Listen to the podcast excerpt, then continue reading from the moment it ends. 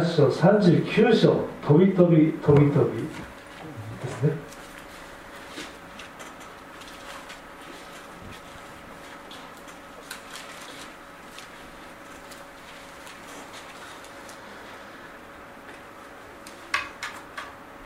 37章の36節37節からお願い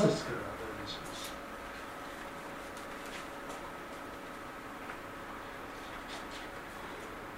イザヤ書37章36節37節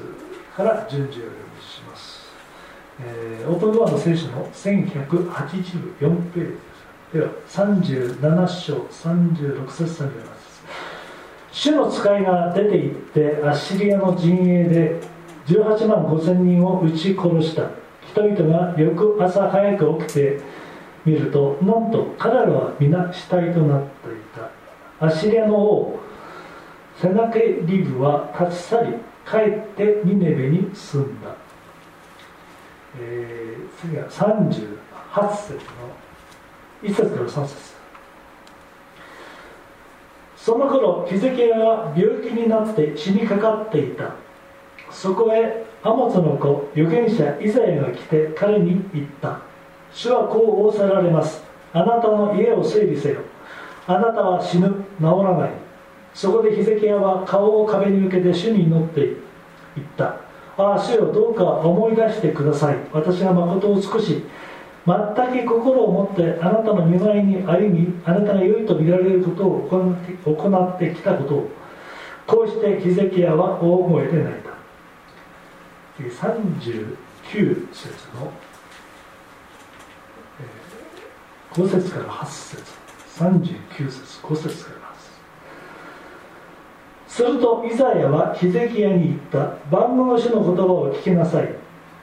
見よあなたの家にあるものあなたの先祖たちが今日まで蓄えてきたものすべてバビロンへ運び去られる日が来ている。何一つ残されまいと主は仰せられます。またあなたの産むあなた自身の息子たちのうち捕らえられてバビロンの王の宮殿で看護となるものがあろう。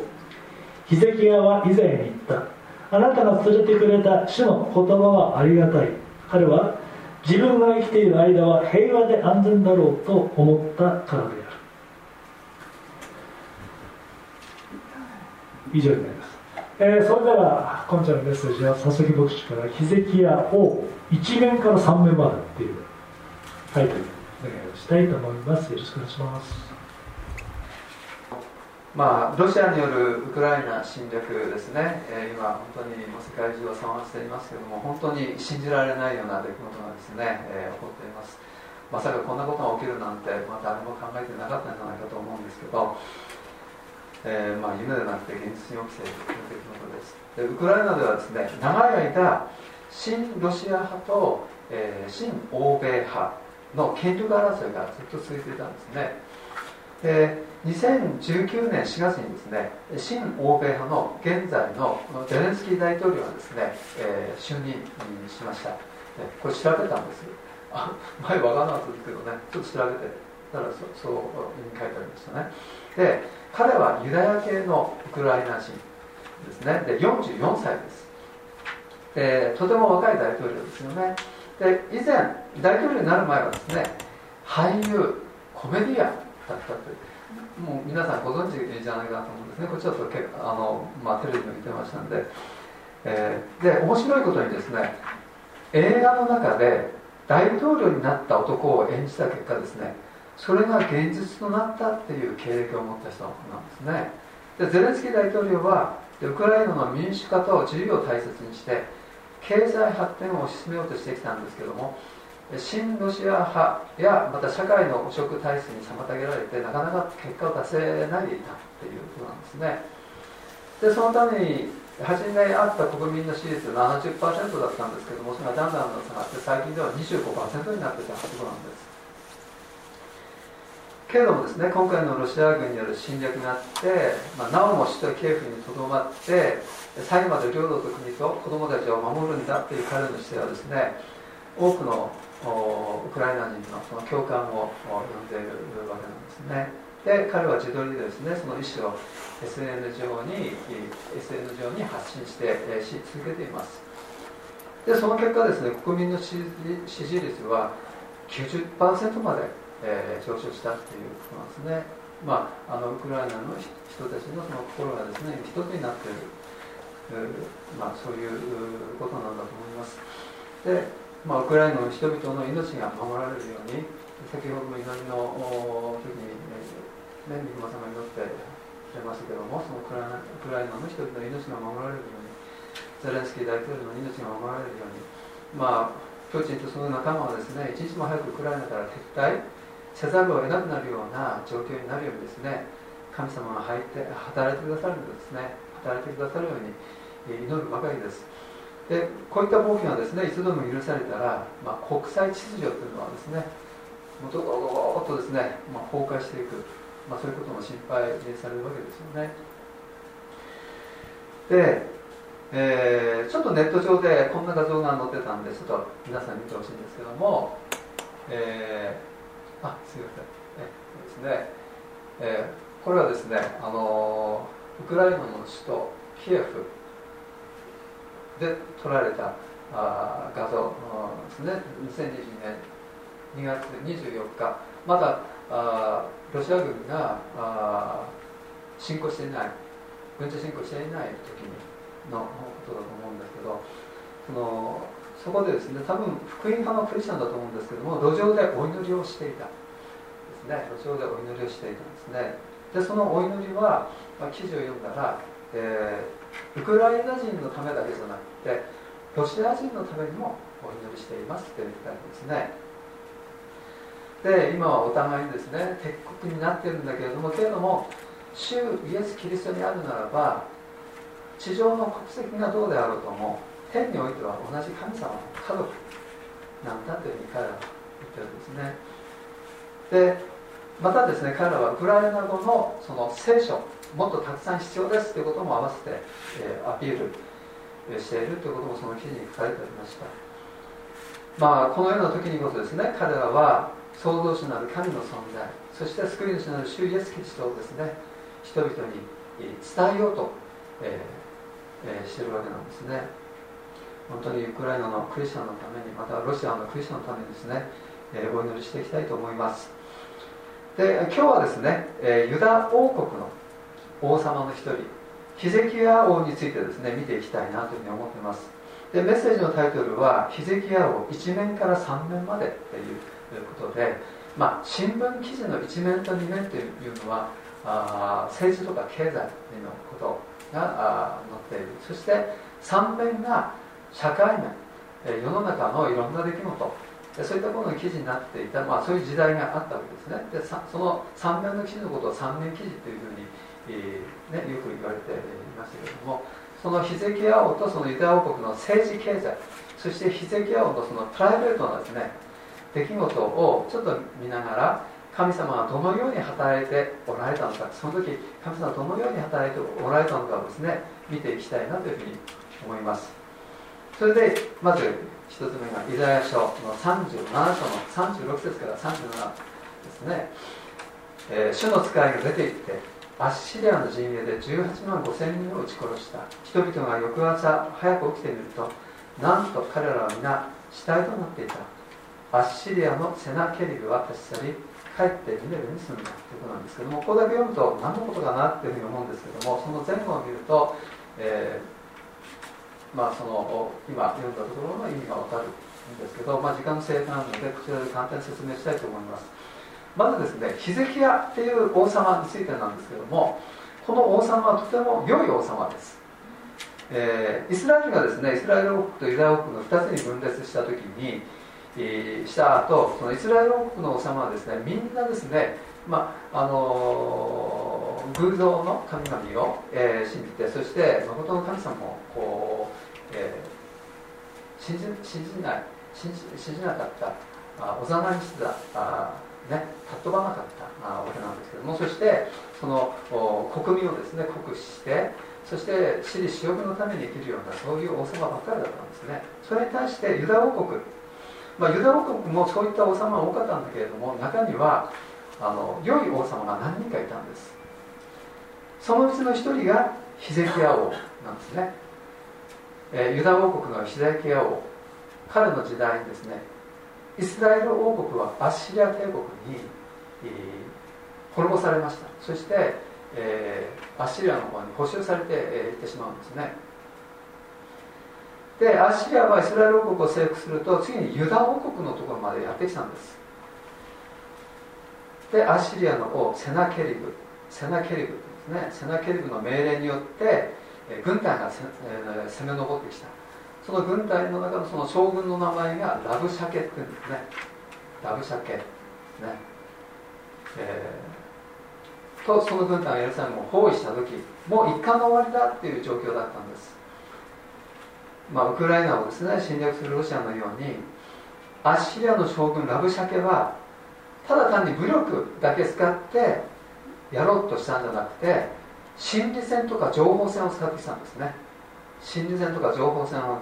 えー用いて相手を打ち負かそうとしました。言葉でもって恐怖心を与えてそして降伏させようとしたんですね。けれどもヒゼキヤ王はそれによってひるむことなく人々にはその言葉を無視して何も答えるなっていうふうにですね、えー指示しました。そしてですねヒゼキヤ王神様に祈ったんですね。そしたらですね預言者イザヤこの時の預言者はイザヤだったんですね。預言者イザヤを通して神様の言葉が与えられました。その言葉は何と言ってたかというとアッシリアの軍隊がエルサレムを攻め入ることはない。えーアッシリアの王セナケリブセナケリブの高ぶりが神様の、えー見舞いに届いた。だから神様はセナケリブの鼻に鍵輪をつけてですね鍵輪をつけてそして口には靴輪をはめさせてそしてセナケリブをセナケリブを元来た道に引き戻すというのがイザヤを通して言われた神様の言葉だったんですね。そしたら次の朝イザヤ37章の36節から37節に書かれた通りのですねことが起こったわけです。アッシリア軍エルサレムを、え包囲していたアッシリア軍18万5千人が主の見つかりによって撃ち殺されそれを目撃したアッシリアの王セナケビル。セナケビルはですねびっくりしたでしょうね。その光景に恐れを逃れてそこを立ち去って自分の国そのニネベニネベに戻っていったんですね。その後セナケルブは自分の子供に殺されたということが書かれています。まあその後あのアッシリアは結局その後バビロンに、えーあの吸収されていくんですけども、まあ、ですね。でヒゼキヤ王の時にも、えーあそしてですね実はこれに似たようなことがその100年か150年ぐらい前にまあ良い王様の中のもう一人であるヨシャパテの時にも起こってるんですね。まあヒゼキヤ王の時にもそしてヨシャパテ王の時にも神様の介入によって敵の侵略から救われたんです。助けられたんです。これらのことは過去に起きた出来事ですね。ですがこれから将来に向けて同じようなことがイスラエルの国に起きるよということがですね。エゼキエル書38章に書かれてあります。まあその人によって解釈はあるいろいろあるんでしょうけどもまあ多くの人がそのように解釈する人多いですね、えーエゼキエル書38章ですね。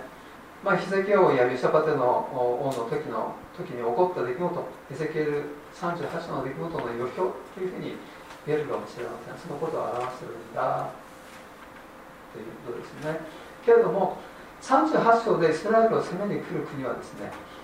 北の果てにある国っていう、ね、ゴグとかマゴグとか。まああのー初代教会の時代ヨセフあ初代教会、えっと紀元えー、紀元後70年あのエルサレムが陥落してその後ヨセフスってヨセフスという人があのイスラエルについてまたエルサレムについてのあの歴史書書いてますけどもその中で言及しているその名前がゴブあマゴブっていうその地域はあ今のモスクワあたりのところあのあたりと言ってますけどもまああの北の果てにある国まあ、ロシアじゃないかということを言われています、まあ、ロシア軍がですね将来イスラエル攻めに来る来るとこのエゼキエル書に、まあ、予告されているという人が結構います。でロシア軍を中心にペルシャ今のイランですよね。はじめその仲間の国々の軍隊も一緒だというふうにそこには書いてあります。今ウクライナが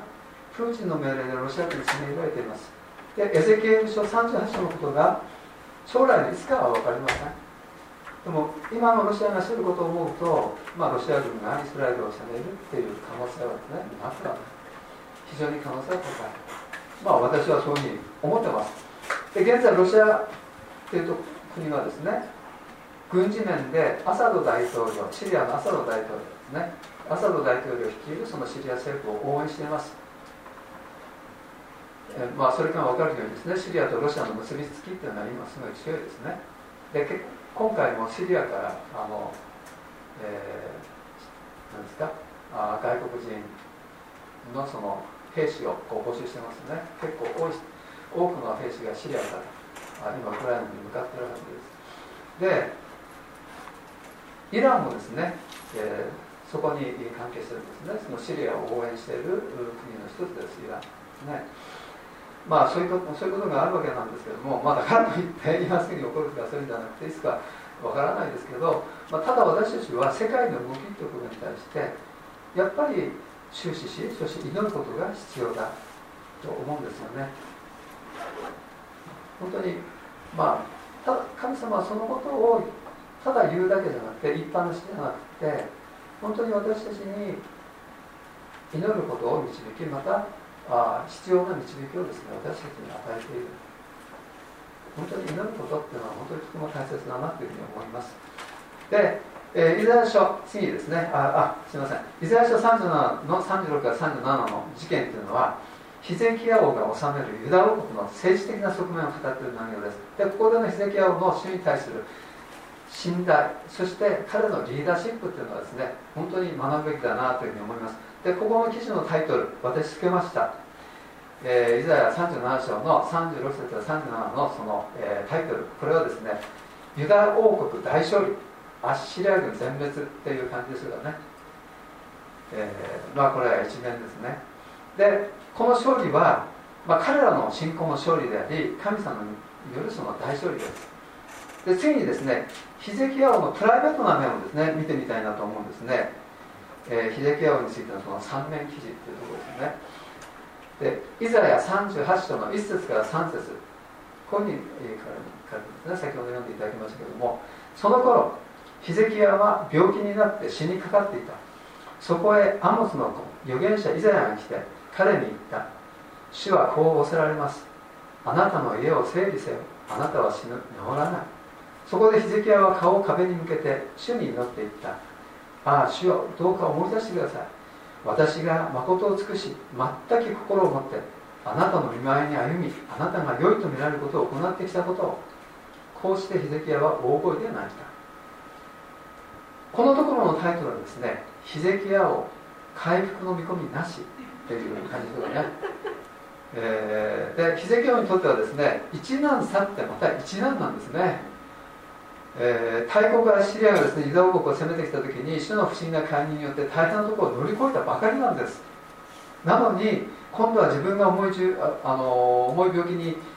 かかって死が近いから家の整理をせよって言われてしまったんですよね。正直言って落ち込みますよね本当にね。でこの時ヒゼキヤは40歳くらいだったと思います。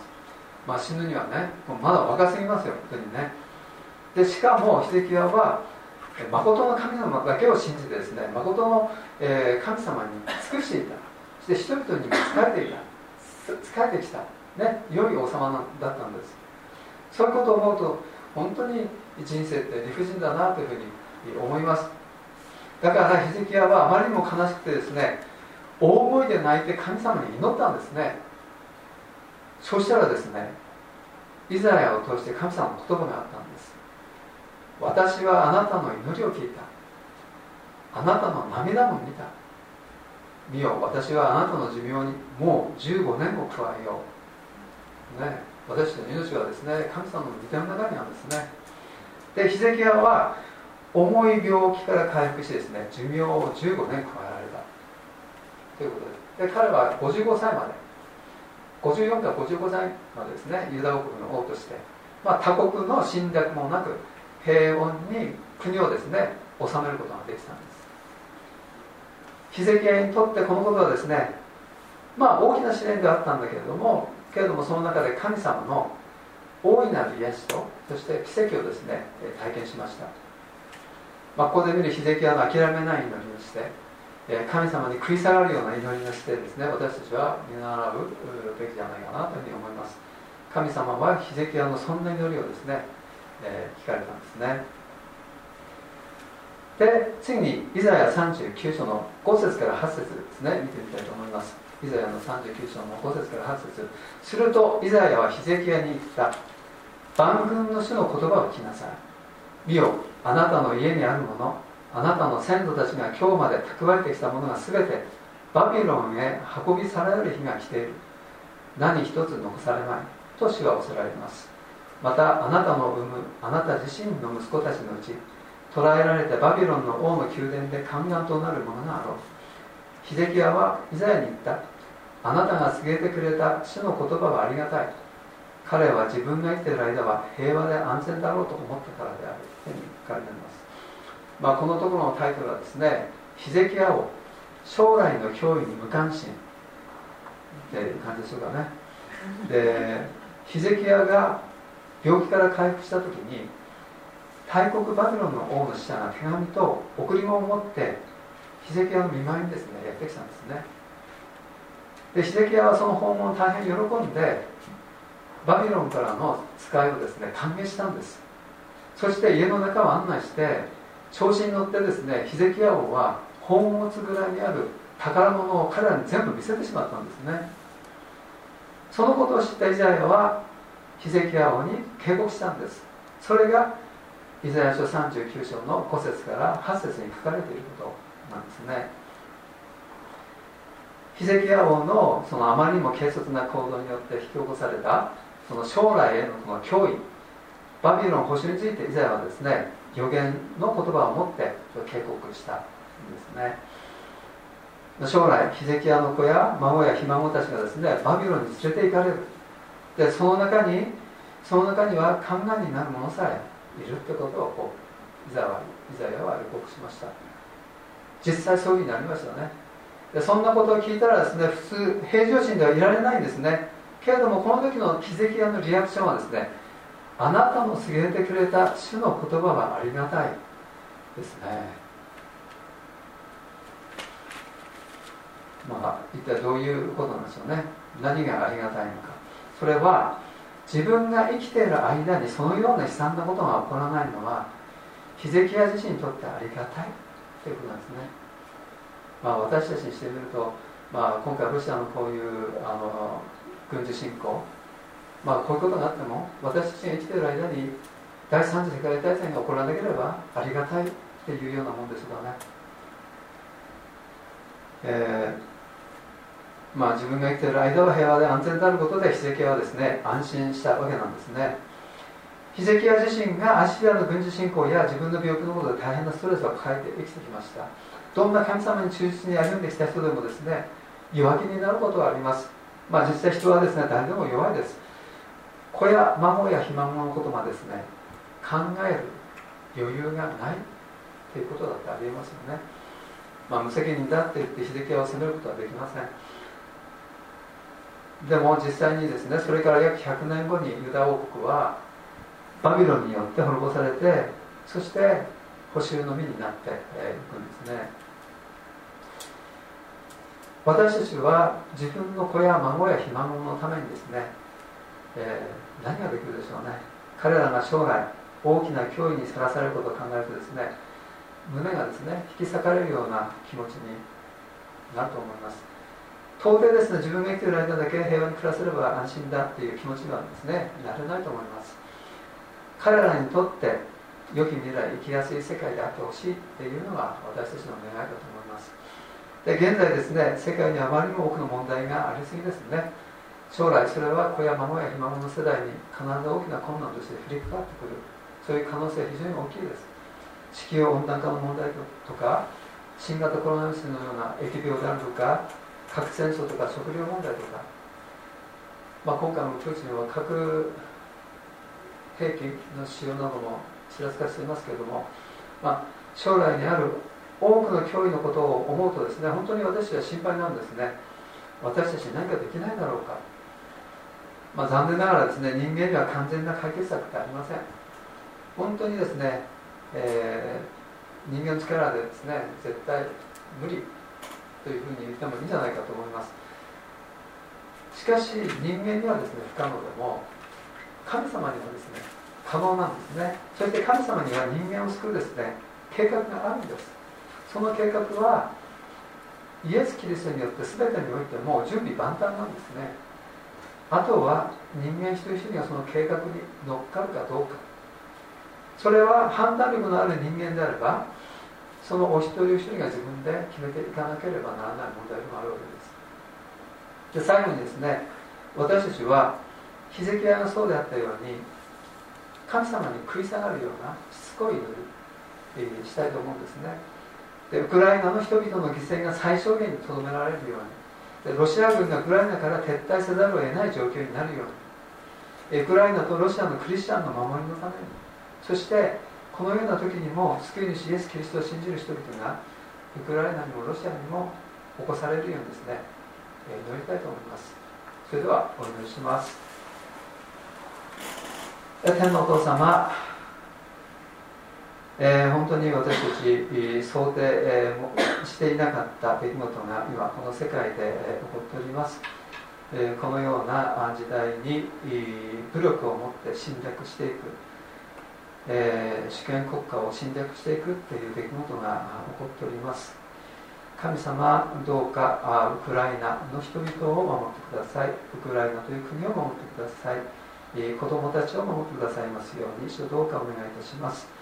神様どうぞあなたが介入してくださりロシア軍がウクライナから撤退せざるを得ないような状況を主どうぞあなたがあ与えてくださいますようにどうかお願いいたします。ウクライナにも主を愛する兄弟姉妹がおりまたロシアにも愛する兄弟姉妹がおります。神様どうぞ彼らを守ってくださるように。またその中で彼らは伝道をしております。神様どうかウクライナにおいてもロシアにおいてもイエス・キリストを救い主で信じる者が死を起こされていくように。またそのような活動をしていくクリスチャンお一人お一人をどうぞ守ってくださいますようにどうかお願いいたします。神様本当に全てはあなたの御手の中にあります時には私たちの願う通りにならないこともありますしかし主最終的には主とあなたが本当にあなたのご栄光をえー、表してくださいますから、まあ、感謝いたします。あなたに従い続けて、祈り従い続けていくことができますように、信頼し続けていくことができますように、主とどうか助けてくださいますお願いします。主イエスキリストの皆によってお願いします。アーメン。Thank you.